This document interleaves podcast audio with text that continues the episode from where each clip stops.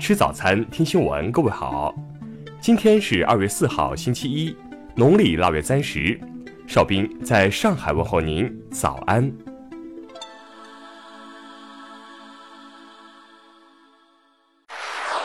首先来关注头条消息：女明星带家人喝油排毒，丁香医生回应，排掉的大概只是钱。一月二十八号。女星钟丽缇发微博表示，带家人到某地排毒，十一天只喝油，身体里面很多毒素都排出来了。艾特丁香医生转发其微博表示，排毒产品最后真正能排掉的，大概只有钱包里的钱。随后，钟丽缇回应表示，每个人对养生的想法是不同的，我只是想把我的体验和我觉得更好的方法拿出来分享给大家。并没有恶意。听新闻早餐知天下大事。二号消息，为落实中美两国元首达成的共识，在前期分批采购数百万吨美国大豆的基础上，近日中储粮、中粮又采购了上百万吨美国大豆。国家版权局消息，在未经授权的情况下，禁止通过网络传播二零一九年春节联欢晚会。据中国天文年历显示，今年除夕恰逢立春，这种情况大约百年中只有三年出现，下一次要等到二零五七年。中国三艘战舰日前抵达中太平洋某海域，演练武力营救被劫商船，以检验部队在远海大洋遂行多样化军事任务和应对突发事件的能力。国家邮政局二号发布了二零一八年快递服务实现测试。在被测试的九家企业中，顺丰、EMS、韵达三家全程时效排名前三。携程网发布预测称，春节长假前后，出国旅游的中国游客将比上年增加约五十万人次，达近七百万人次。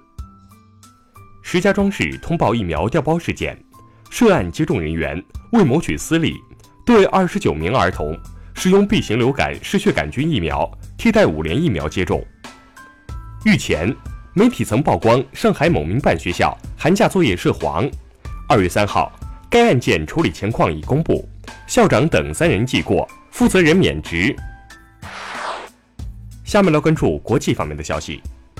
美国国务院二号表示，若俄恢复遵守中导条约，美国也可重新加入。此外，还重申这是俄罗斯恢复遵守条约的最后机会。三号。美国民主党女议员博德宣布，自己将参选总统。此前，她多次对特朗普的外交政策予以批评。今年五月一号，日本将更改年号，平成时代还有三个月结束。日媒报道，新年号将在四月一号公布。巴西官员表示，截至二号，布鲁马迪纽市低爆垮塌造成的死亡人数增至一百二十一人。另有二百二十六人失踪。当地时间二号，委内瑞拉街头再次发生大规模示威游行，支持马杜罗和反对派领导人瓜伊多的民众纷纷上街。德国总理默克尔将于四号起开启为期两天的访日之旅。德方政府人士此前表示，现在正是深化德日关系的好时机。埃及考古界近期有了重大发现。考古学家新发现了近五十具千年木乃伊，包括十二名儿童和六只动物。新加坡政府通报，自一月二十八号起，对符合一定条件的中国公民实行双向九十六小时过境免签政策。下面来关注社会民生方面的消息：珠海一男子酒后驾车被交警查获。血液中酒精含量超过醉驾标准二点五倍。对此，该男子辩称仅仅喝了几碗鸡汤。二号中午，武昌火车站站台上，一名母亲给三岁儿子拍动车合影，以致其掉进轨道，所幸经紧急施救，无人员伤亡。安徽男子郑某酒后小便不慎坠入河中，民警市民联手施救。男子获救后强颜欢笑，挥舞双手，冒充是在冬泳。近日，一对返乡的夫妻带着四箱方便面，妻子说，因为家里比较贫寒，方便面已算是美味。杭州一名十七岁女生被确诊为突发性耳聋，询问病史后，医生得知，寒假期间，这名女生几乎每天玩手机长达四五个小时。最后来关注文化体育方面的消息，在湖人输给勇士的比赛后，几位湖人老将在更衣室跟主帅沃顿发生争吵，据称起因是比利斯称呼沃顿兄弟而不是教练。刚刚加盟西班牙人的吴磊完成了西甲首秀，比赛第七十八分钟，吴磊替补登场，在其登场三分钟后，西班牙人扳平了比分。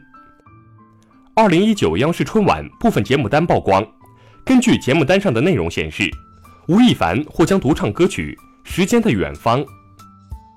二号，北京卫视春晚公布了一张海报，海报中不见吴秀波的出现，疑似坐实镜头被全部删除的传闻。